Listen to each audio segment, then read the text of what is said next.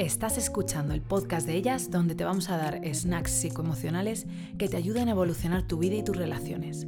Soy Guada Sánchez y ayudo a mujeres a sacar su mayor potencial, curar sus heridas y elevar su vida y sus relaciones y en este podcast te voy a hablar sin filtro. Hay una relación que es la más importante que vas a tener en tu vida. Es la persona con la que más tiempo pasas, la que conoces desde hace más tiempo, que está ahí desde el principio, con la que más hablas, aunque tal vez no es la que más escuchas. Esa persona eres tú. Esa relación, la relación contigo misma, es la más importante de tu vida, es la que constituye el filtro con el que procesas y sientes la realidad. Y precisamente es esta idea la que últimamente la nueva ola de autoayuda está poniendo muchísimo ahí fuera, ¿no? A través de posts, de social media, y es genial, pero hay a veces que lo hace a través de frases que son un poco falacias, que son un poco falsas. Y es precisamente eso de lo que quiero hablar. Quiero hablaros de frases que veo en social media que están relacionadas al amor propio, pero que tienen más de falso que de real. De hecho, nosotras, como niñas ochenteras y noventeras, hemos oído grandes truños, grandes creencias falsas, y a esto se le llama creencias limitantes, y lo veremos en el futuro en otros episodios, así que estar atentas. Creencias limitantes como no vayas tatuada si quieres trabajar, o el amor es para toda la vida, o sácate una plaza para ser feliz.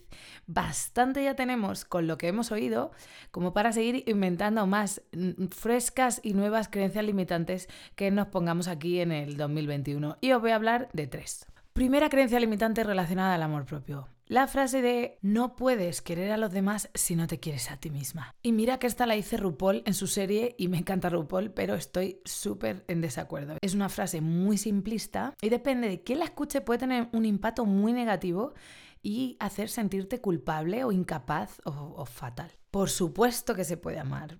Se puede amar siendo súper tóxica contigo misma a la vez.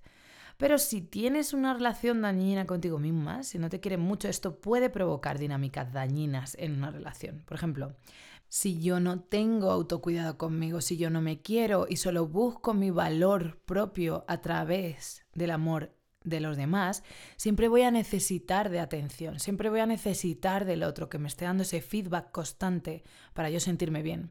Eso es una dinámica tóxica.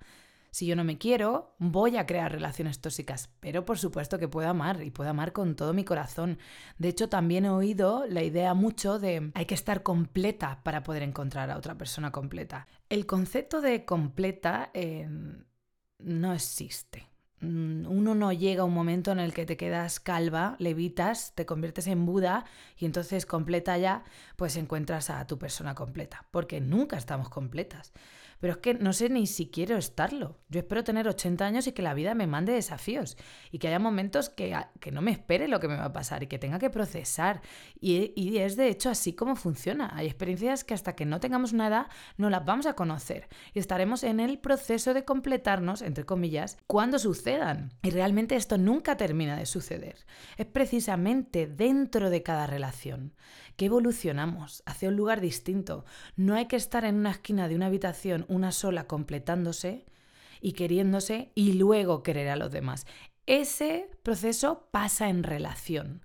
Nosotros evolucionamos en relación. Y este mantra continuo de que te tienes que querer, que primero tú sola para luego el mundo, puede acabar creando sentimientos de culpabilidad y a lo mejor llevar a gente a no meterse en relaciones que hubieran sido súper beneficiosas para ellas y que les hubieran sumado muchísimo por pensar que me tengo que completar yo primera porque ese concepto de, trabajarse y ya estoy trabajada realmente no, no existe. Es un proceso eterno que dura toda la vida y que sucede dentro de las relaciones. Otra que he escuchado mucho también y que lleva con nosotros mucho tiempo antes de social media es la de naces sola y morirás sola, que en inglés también hay una parecida que es como Everything you need is within yourself.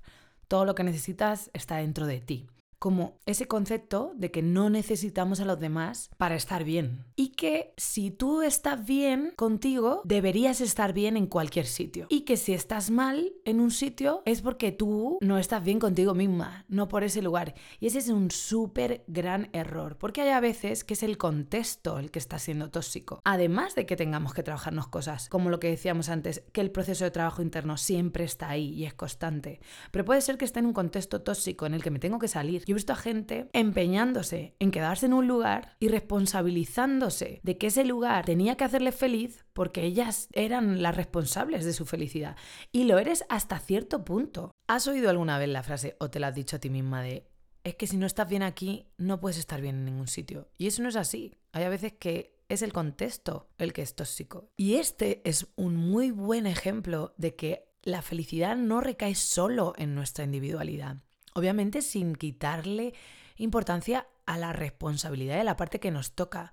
Pero esa visión hay a veces que nos puede estar cegando y no permitiéndonos ver qué no está funcionando ahí fuera. Y esta pues una consecuencia de esta nueva ola hiperindividualista que centra el bienestar 100% y recae bajo el peso de nuestros hombros. Y está demostradísimo por la ciencia que gran parte del bienestar proviene de las relaciones sociales, con lo que sin quitarle importancia ni responsabilidad a esa individualidad, hay que tener cuidado que no nos ceguemos a no ver lo que está pasando a nuestro alrededor. Y la última es la de la gente te trata como tú le tratas a ellos o la relación que tienes con los demás es la relación que tienes contigo misma. Y esto es otra mentira. Para empezar, la manera en la que te tratas no la oye nadie. La gran parte de la relación contigo es invisible. De hecho, imagínate un mundo donde pudiéramos ver el mundo interno de otra persona, que solo yo mirándote a los ojos pudiera ver con imágenes tu mundo interior y tocarlo. Pero la única manera que tengo de oír tu mundo interno es a través de ti, de tu voz, de lo que tú me quieres contar de él. Y esto va a depender de lo que tú conozcas ese mundo interno. Y hay gente que está muy desconectada de sí misma, que no sabe ni quiénes son. Si te pido que me digas cinco cosas positivas de ti, puede que te lleve un rato.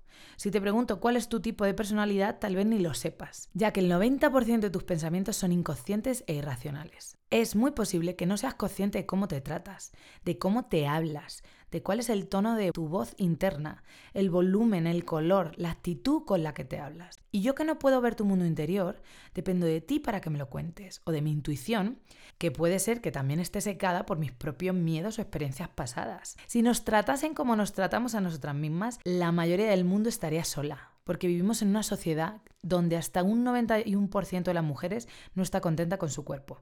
Un mundo donde, según otro estudio, un 46% de las mujeres llegó a admitir tener pensamientos negativos sobre sí mismas al menos una vez antes de las nueve y media de la mañana. Amigas, si nos tratasen como nos tratamos a nosotras mismas, muchas estaríamos solas, tiradas y metidas en un profundo hoyo, porque la vida sería imposible, porque demos gracias a, que eso no pasa.